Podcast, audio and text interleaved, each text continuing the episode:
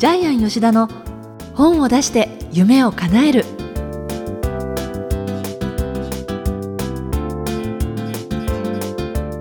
こんにちは小林まどかです。ジャイアン吉田の本を出して夢を叶える。ジャイアン今回もよろしくお願いいたします。はいよろしくお願いします。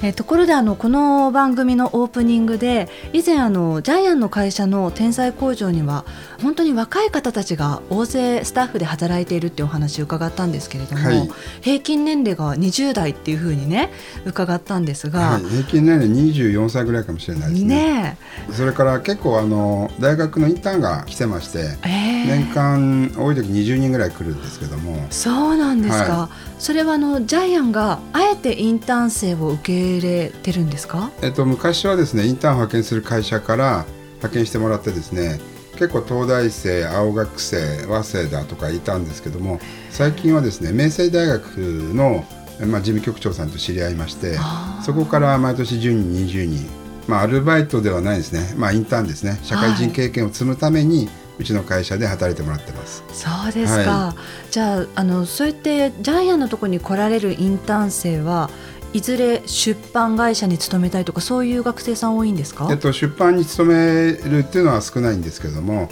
えー、会社に勤めるためにうちでいろいろな社会的なマナーとかですね仕事ぶり電話応対とか学んでいく形が多いですね。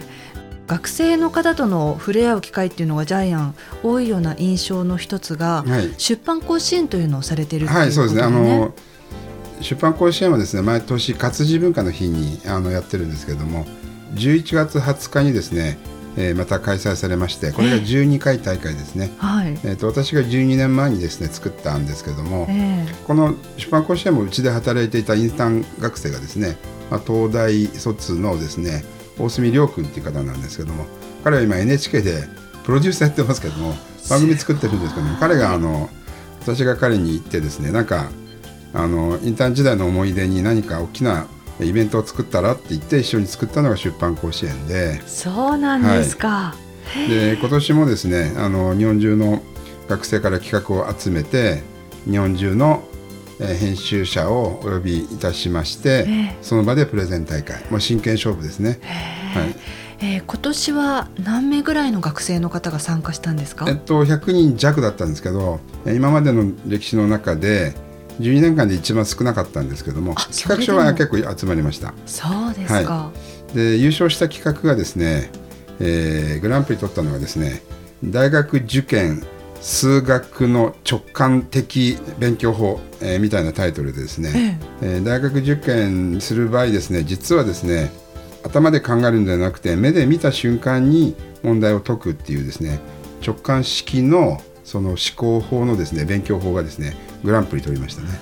それ聞きたいですね。えー、その他にははいその他にはですね、えー、スリランカ人と結婚した現役の女子大生今は現役の女子大生なんですけども、えー、スリランカでいろいろ働いたりですね暮らしたり、まあ、とにかく3食毎日カレーだそうなんですけども まあその体験記とかですね、あと米屋本屋女子大生大学時代にちょっとぶらりとですね鬱になって遠く遊びに行ってそのまま新潟で米屋と本屋にですねアルバイトしてその体験記とかですね、えー、いろいろなですねあの学生独自の、えー、体験記を発表しまして全部で10企画ですね、えー、そのうち今回大賞を取ったのは大学受験数学っていう。えーこういう形で毎年毎年やられています。そして毎年毎年ですね、まあ、平均3冊ぐらい出まして、はい、中にはあの映画になったやつもあります。すごいですね。はい、この12年ジャイアン実際にご自身で見てこられて、その年にその傾向っていうのってなんかあるんですか？時代に沿った流れとかえっと学生が基本的に作るので、あのそんなにあの傾向はないんですけども。学生らしいバカらしい企画が結構ですね、えー、毎回出てきまして、はい、えっと、去年は意識高い系ので研究みたいなやつが1位を取りましてで今年も発表があったんですけども、えー、例えばこういうタイトルです、えー、ガヤガヤした教室が一瞬だけシーンとなる。あれはなぜ起きるのか？みたいなですね。そういうバカな研究をする。それを本にしたい学生のですね、これ自由な発想ですね。えー、まあ、本になるかどうかはちょっとわからないんですけどこういうちょっと面白いようなえー、大人の発想ではないような企画が結構集まるのでね。そうです、ね、それは毎年楽しみにしています。はいえー、それではジャイアン吉田の本を出して夢を叶える。今回も最後までお楽しみください。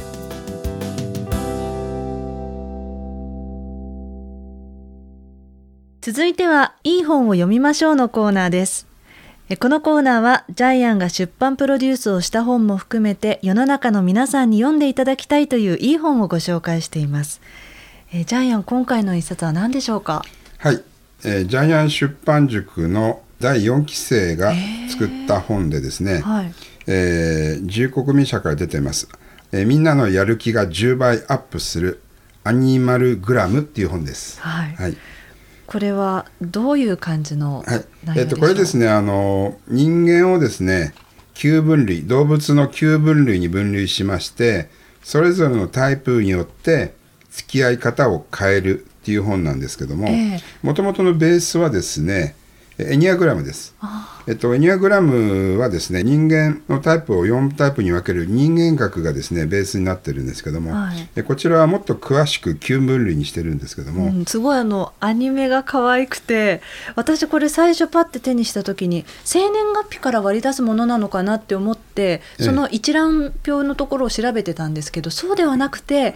どんなタイプかでこの9つに分類された動物に当てはめていくっていうそういう出し方なんですよね。そうですはい、あの昔ジャイアンが作ってたあの動物キャラナビっていうのはですね、はい、えー、まあ、200万部も300万部売れたんですけどもあれは生年月日から、えー、えー、まあ、数字を割り出して、はい、えー、動物では60分類ですね、はい、であちらは市中水明がベースですのでまあ、動物占いも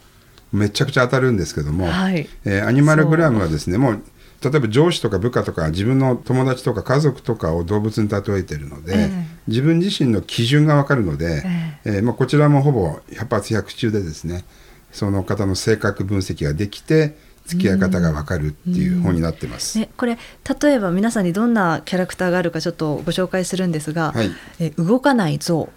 うるさい、はい、世話好きカンガルー、はい、効率チーターユニーククジャク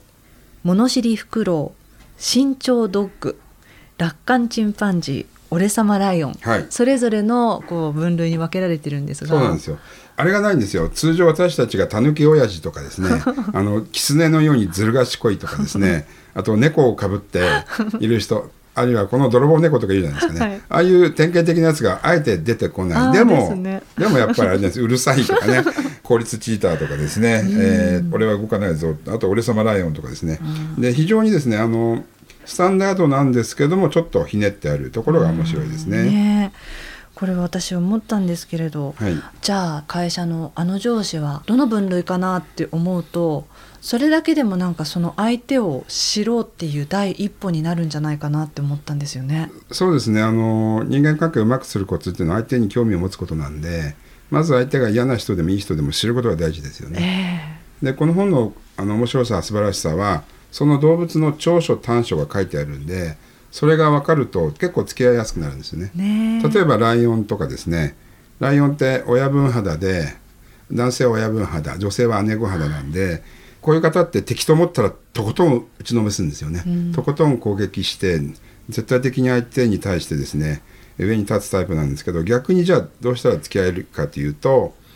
頼られると守ってくれるんですよね。めちゃくちゃ守ってくれるんですよね。という形でライオンに対しては絶対敵対しちゃいけない、うん、守ってもらえるように、えー、接するみたいな形で、うん、これが全ての動物と、えー、自分との付き合い方が書いてあるので、えー、あの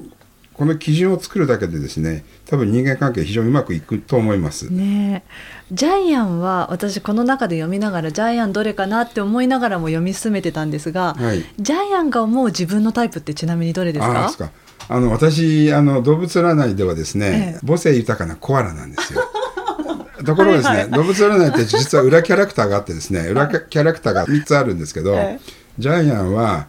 動物占いでは市中水明では母性豊かなコアラで 確かにめっちゃ母性豊かで皆さん愛すんですけど裏のキャラクターは全部ライオンでした。ライオンライオンライオンなんです。そうすると、はい、このアニマルグラムの中でもライオンですねジャイアンは。私もねこれねジャイアンはねもうばっちりライオンだなって思って読んでました。ライオン？本当にライオン？本当だよ スタッフに、ね、いやどうなのかな？もしかしたらと違うかもしれないですけどとりあえず私は裏の部分はライオンだそうです。はい、本当に守ってあげるとかリーダーとか割とあの俺様タイプみたいな感じのも書いてましたよね。そうですまあ結構ジャイアンは嫌な人と喧嘩してるんでライオンかもしれないですね。でもねこれ自分がどれかなって思いながら読んで周りに自分を診断してもらうとね例えばその時にギャップとかが出てきたらそれは面白いなって思うんですよね。周りから見たジャイアンが例えばこうだとしてもジャイアン自身がライオンだと思ってるっていうそういうふうにあ人から見るとこうなんだっていうそういう視点で自分を知ることもできるなって思って。そうなんですよね。基準ができると生き方ってすごく楽になるんですよね。ね。ね相手がわからないから悩んだり苦しんだりするんで、うん、もう相手が例えばまあ動かない像で何も動かないとかですね、うん、あの楽観的なチンパンジーで あの人ってすごく楽観的なんだと思うと付き合い方が分かるんで今後悩まなく済むと思います。ねはい、で今ですねあのジャイアンがちょっとお伝えしましたけども私たち人間って自分の役割とかですね相手の性格が分かると結構安心するんですね。で要するに基準が分かる。でこの基準が一番大事なんですけども、うん、アニマルグラムはえー、その対人関係の基準を作ってると私は思ってます。えー、要するに空手で言うと、まあ、基本の型を身につけるみたいな形ですよね、はい、えー、人間関係の問題を解く本っていう形で読んでもらえるとあのいいかもしれないですね。ですから、はい、ですからまあ職場の人間関係だけではなくてこの本の中にも書いてありますけども子育てもうまくいく。それからもう、えー、若い男性女性にはぜひ読んでもらいたいんですけども恋愛とかですねえ結婚関係が非常に多分うまくいくと思いますね。はい。えー、それではこのコーナーで最後に伺っているこの本の眼目は何でしょうか？はい。この本の眼目はですね、いい演技をしてください。いい演技をしなさいってことなんですけども、アニマルグラムは私たちを動物に例えています。例えばジャイアンはじゃあライオンだと仮にしますけども、ライオンはライオンの演技をしてくださいってことなんですけども、私たちの人生っていうのはまあ、よく言われるんですけども筋書きのないドラマっていうふうに言われてますけども自分の役割が分かるとですね非常に俯瞰的に見られるんですよね。うん、えっと作家の中谷昭弘さんは退屈な会議に出た時には、えー、自分の手でですね四角いファインダーを作ってカメラを覗くように会議を見たらですね部長は部長の役割をしていると。課長は課長の役割をしていると。で自分は自分の役割をするように思えると退屈な会議も退屈ではなくなるというふうに言ってるんですけど、えこういう形でいい演技をしてほしい。でいい演技っていうのは結局人を幸せにする演技のことですよね、で悪い演技っていうのは自分だけが幸せになろうとする演技なんで、えいい演技をする人は今後自分自身も幸せに他人も幸せ自分自身も幸せになっていくんじゃないかなというふうに思っています。はい、今回のいい本を読みましょうのコーナーご紹介したのは増田克之さんのみんなのやる気が10倍アップするアニマルグラムでした。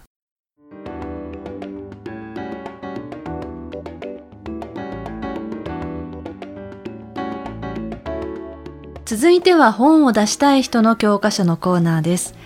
このコーナーは本を出すプロセスで出てくる問題を毎回1テーマに絞ってジャイアンに伝えていただきます。今回のテーマは何でしょうか？はい、文体にあなたの個性が出る、はい、えー、文体によってですね、はい、皆さんの個性が出ます。例えばですね文体には大きく分けてですねえ状態文形態文というのがあります、はい、皆さん小学校の時習いましたよね。もう絶対忘れてると思いますけども、え簡単に言うとですね何々だ何々である調、えこれがですね状態文ですね。それから何々です何々します。デスマス調これが形態文えー、状態の状は常っていう字ですね。形態の形は、えー、敬うですね。尊敬の敬ですね、はい、この2つが文章の2種類。この2つしかないんですけども、うん、これによって文章を書いていくんですけどもでジャイアンはですね、えー、断定帳だである帳は使いません。なぜかというとですね、非常に威圧感が出てくるからですね。私を知ってる方が私の文章を読んで何々だっていうとですね特にジャイアンは言い切るので、はい、はい、自信を持って言い切るので怖いっていうイメージが出てくるので、えー、あるいはその言い切ることに反発される方もいらっしゃるのであえて私はデスマス書を使っています。あのジャイアン童話も書かれてるじゃないですか、はい、童話の時は本当当により柔らかい雰囲気が出ますけれども、はい、そういう時もデスマス調の中でも形態を変えたりはしてるんですか、はい、あの童話の場合は私は使い分けてます。えー、デスマス調と何々だみたいなやつを使い分けてます。あそうですか、はい、その登場人物動物かあるいは宇宙人かあ,、あるいはロボットか人間か植物えー、それによって全部使い分けています。あじゃあ、はい、そういう物語の場合はもちろんそのキャラクターでそのデスマスか何々だっていうのは使い分けられるんですが、はい、そうでないものの場合は割と断定だとそういうふうにおっしゃったように強い印象がそうです。言い切ってしまってるので強い印象を与えますね、はい、ですから例えば法律書って絶対断定調なんですよね。何々ですって書いてないんですよね、はい。えー、ですから逆にまあ女性はやっぱりですます調を使った方が女性らしさは出ると思います。えー、あと断定調の場合は緊張感が出たりするんで、えー、ミステリーとかサスペンスは絶対に断定調ですね。はあ、そうです、ね、そういうことなんです。あそういう視点で見るとまた面白いですね。そうですそうです。はい。で私たちが使っている言葉もですねやっぱり普段の口語で断定帳を使うとちょっとあれですね怖い人になっちゃうんですよね。えー、そういう形で文章を書くことによって自分自身の性格も文章の中に現れる載せられる。ということを覚えていただければいいと思います。はい。ということで文体にあなたの個性が出るということでお話伺いました。ありがとうございました、は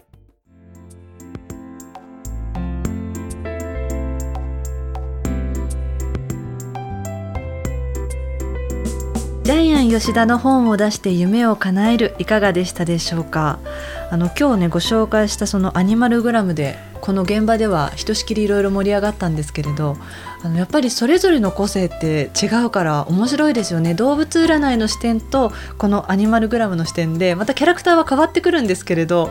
盛り上がりますね。盛り上がりますね。これ多分パーティーでやっても盛り上がりますね。ですよね、ね、あの動物ランナーがすごいところは結構あのみんなが集まってお酒の席でも盛り上がるっていうのがありますね。そうですね。アニマルグラムも多分絶対盛り上がると思います。はい、えー、さてこの番組ではジャイアンへの質問もお待ちしています。出版に関する質問など何でも構いませんので天才工場のホームページチェックしてみてくださいえそれではジャイアン今週もありがとうございました。はいありがとうございます、えー、誰の心の中にも一冊の本が眠ってます。あなたの個性でですね。あなたの強い個性で一冊の本を書いてください。